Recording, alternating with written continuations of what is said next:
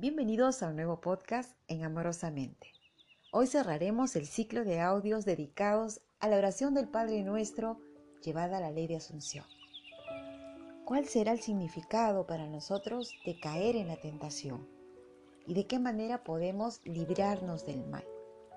Recuerda que todo en la oración del Padre Nuestro habla de tu conciencia de ser, de tu identidad yo soy. Así que iniciemos. No nos dejes caer en la tentación, mas líbranos del mal. Se nos dice en Mateo 4, del 6 al 7. Si eres hijo de Dios, déjate caer abajo desde aquí, porque escrito está. Él dará poder a sus ángeles para que te levanten, para que tu pie no tropiece en piedra. Luego Él responde, escrito está, no tentarás al Señor tu Dios. En la tercera y última tentación se le muestran todos los reinos de la tierra y su gloria, cuando el adversario dice, todos estos son tuyos si te inclinas y me adoras. Luego él responde, adorarás al Señor tu Dios, al que debes adorar y servir. ¿Y quién es este Señor tu Dios al que debes adorar y servir. Es tu propia maravillosa imaginación humana, que es una con el Dios que creó el mundo. Las escrituras narran la historia como si apareciera otro ser. Pero cuando Dios se revela, tú te cuestionas diciendo, si esto es cierto, yo debería ser capaz de hacer cualquier cosa pues todas las cosas son posibles para Dios. Pero no debo tentar al Señor. La única manera es confiar en Él.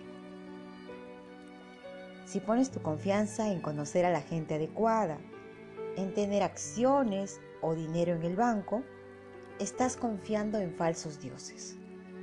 Tu jefe es un falso Dios. No me importa lo que sea todo fuera de uno mismo es un falso Dios. En la tercera tentación, descubrimos que la mente está en paz y que no hay más conflictos dentro. No hay diablo, no hay Satanás, no hay dudas. La duda en la mente de alguien que nació por la gracia de Dios le da a Dios la sensación de imposibilidad.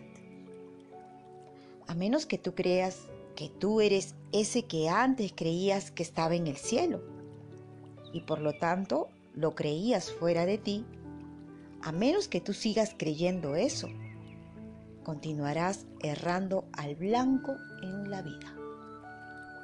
En la última tentación, Él dijo, adorarás al Señor tu Dios y solo a Él servirás. ¿Estás sirviéndole? Si es así, las cosas sucederán. Pues no hay otro canal que la confianza y la fe en uno mismo.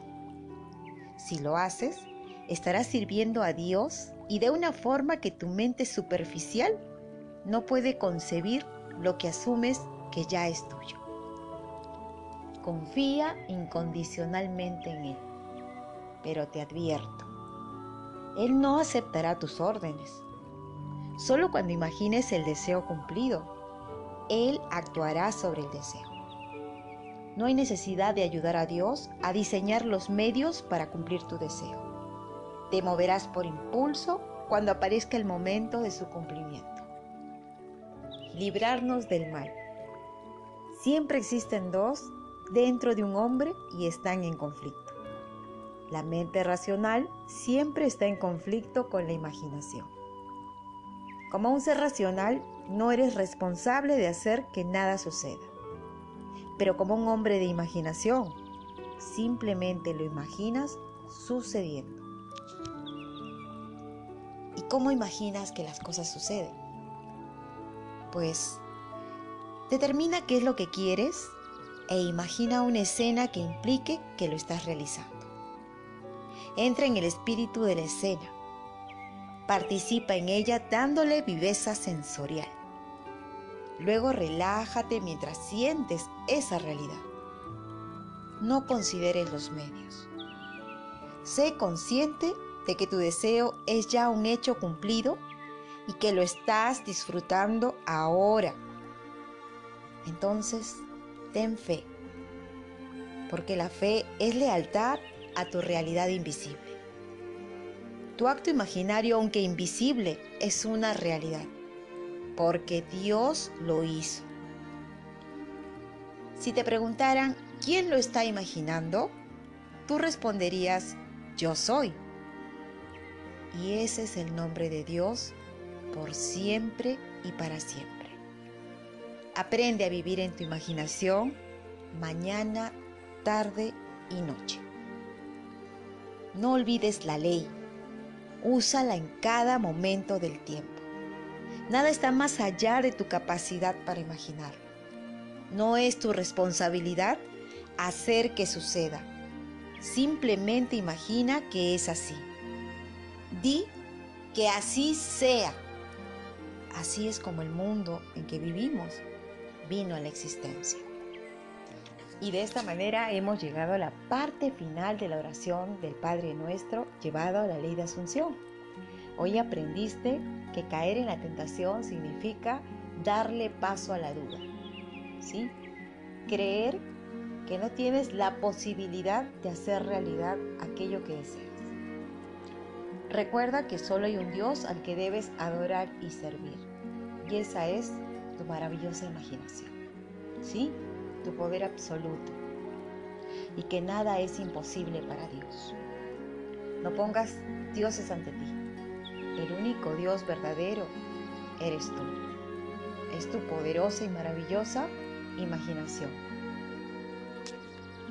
También aprendiste a liberarte del mal. Esto significa salir del estado de conciencia que ocupas para tomar posesión de lo deseado. Esto significa utilizar tu maravillosa imaginación en todo momento, mañana, tarde y noche, y mantenerte en fe y confianza de que todo aquello que tú asumas en tu poder yo soy ya está hecho. Así que te invito a mantenerte fiel a tu concepto, a tu nuevo concepto de ti a sentir que eres el poder absoluto y a no poner dioses delante de ti. Recuerda que es tu imaginación la que crea tu mundo y tú eres ese yo soy que en todo momento está operando. Utiliza este poder absoluto a favor de tu nueva versión mantente fiel, mantente en la confianza de saber quién eres. Gracias por llegar a esta parte final de la oración del Padre Nuestro. Gracias por estar en Amorosamente.